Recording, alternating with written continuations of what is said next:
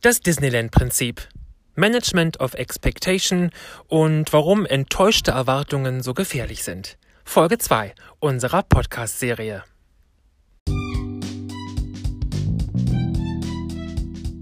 Erfolgreiche Reiseleitung. Der IKTS-Podcast für Reiseleiterinnen und Reiseleiter, Reiseplaner und Interessierte. Ich bin Benjamin Lehmann und hier geht es um gästeorientierte Kommunikation, das Schaffen von erinnerbaren Reisemomenten, Beschwerdemanagement und den richtigen Ton im richtigen Moment. Herzlich willkommen! Das Erwartungsmanagement. Das dürfte eines der meist unterschätzten Kommunikationstools bei der Reiseleitung sein. Heute, liebe Gäste, sehen wir die Königin live. Ich verspreche es Ihnen.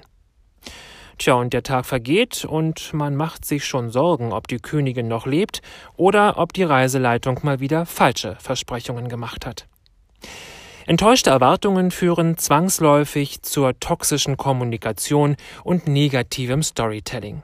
Sie erzeugen jede Menge Frust in unterschiedlicher, ja unberechenbarer Intensität und in den allermeisten Fällen, je nachdem wie groß die Enttäuschung empfunden wird, zu negativer Mundpropaganda. Mensch, ich habe mich heute so auf die Königin gefreut. Und dann das. Der Reiseleiter hat keine Ahnung. Der Reisegast richtet tatsächlich all seine Erwartungen anhand unserer kleinen, scheinbar beiläufig erwähnten Informationen aus. Kommunikation erzeugt immer auch Erwartungen, die bei Erfüllung vielleicht nicht der Rede wert sind, aber bei Nichterfüllung ziemlich sicher zu Unlust, genervt sein oder zu einem Vertrauensverlust führen. Deshalb empfehle ich auch beim Guiden das alte gute Disneyland-Prinzip. An der Warteschlange im Disneyland oder anderen Freizeitparks stehen Schilder, die einem sagen, ab hier sind es noch 45 Minuten Wartezeit. Nun hat Disney, vielleicht sogar Walt Disney persönlich, der war nämlich so ein bisschen schräg drauf, die Leute aber mit ihren Warteschildern ausgetrickst. Anstatt 45 Minuten mussten die Wartenden in Wirklichkeit nur 30 Minuten warten. Das generierte Gefühl, das sich dabei einstellt, das überrascht positiv. Eben, wenn es dann doch nur 30 Minuten waren. Durchatmen, Freude und Genuss. Kehrt man dieses Prinzip allerdings um, dann wird es extrem nervig. Steht man 60 Minuten statt 45 Minuten an, dann entsteht einfach nur blanker Frust und es veranlasst die Leute eben auch zum Lästern, Raunen und Tuscheln. Also immer daran denken, nichts versprechen, was wir am Ende nicht mindestens sicher erfüllen können. Ein Beispiel.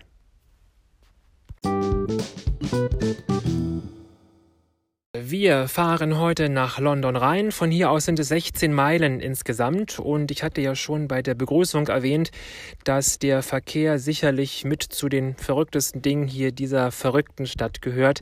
Und auf das Thema Verkehr, auf das Thema Verkehrspolitik, auf das Thema Verhältnis zum Auto, das eben ganz anders ist hier in Großbritannien als bei uns in Deutschland, kommen wir ohnehin dann noch ausführlich zu sprechen. Für diese 16 Meilen kann man 20 Minuten brauchen, man kann aber auch eine Stunde brauchen oder zwei Stunden, je nachdem, wie es beliebt und vor allem, wie der Verkehr es eben zulässt.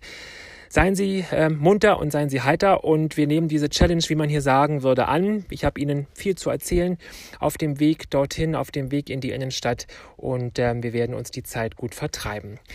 Heute steht natürlich das Wichtigste an, was man sehen muss in dieser schönen Stadt in London. Buckingham Palace, Houses of Parliaments, der Big Ben, der Parliament Square, die Royal Albert Hall und wir werden versuchen, an all diesen Gebäuden zumindest vorbeizukommen, hier und da. Wir haben ja einen wirklich fähigen Busfahrer hier, der mit uns die ein oder andere Schweinerei hoffentlich mitmacht. Manchmal muss man einfach auch mal irgendwo parken, wo man es eigentlich nicht darf. Immer natürlich unter Abwägung der Sicherheit für Sie und der Sicherheit natürlich für unseren Bus, ganz klar. Wenn ich Ihnen sage, wir versuchen irgendwo anzuhalten, dann ist das bitte wörtlich zu nehmen. Nicht immer ist das möglich. Die Stadt ist super voll. Natürlich, Sie reisen in dem Wonnemonat Mai.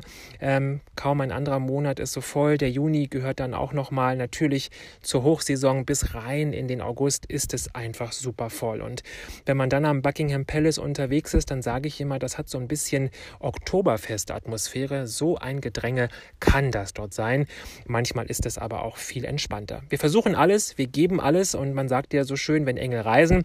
Und äh, in diesem Sinne bitte Daumen drücken, dass wir auch so viel wie möglich schaffen, auch so viel Ausstiege wie möglich schaffen. Wir geben hier vorne unser Bestes.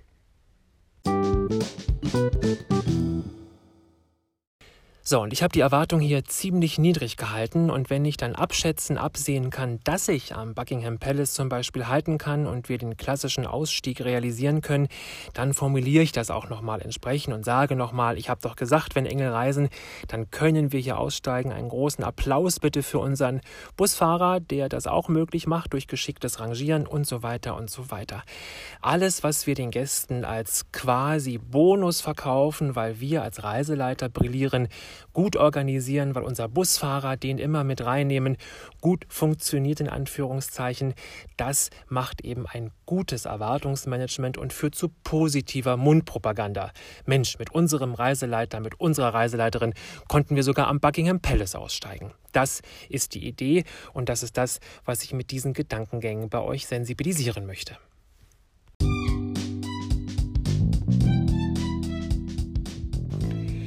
Das war der IKTS Podcast.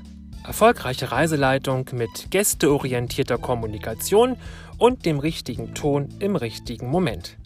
In der nächsten Folge sprechen wir über den gezielten Einsatz von Medien und das richtige Einbinden von Videos, Musik und Zitattexten. Bis dahin, happy guiding!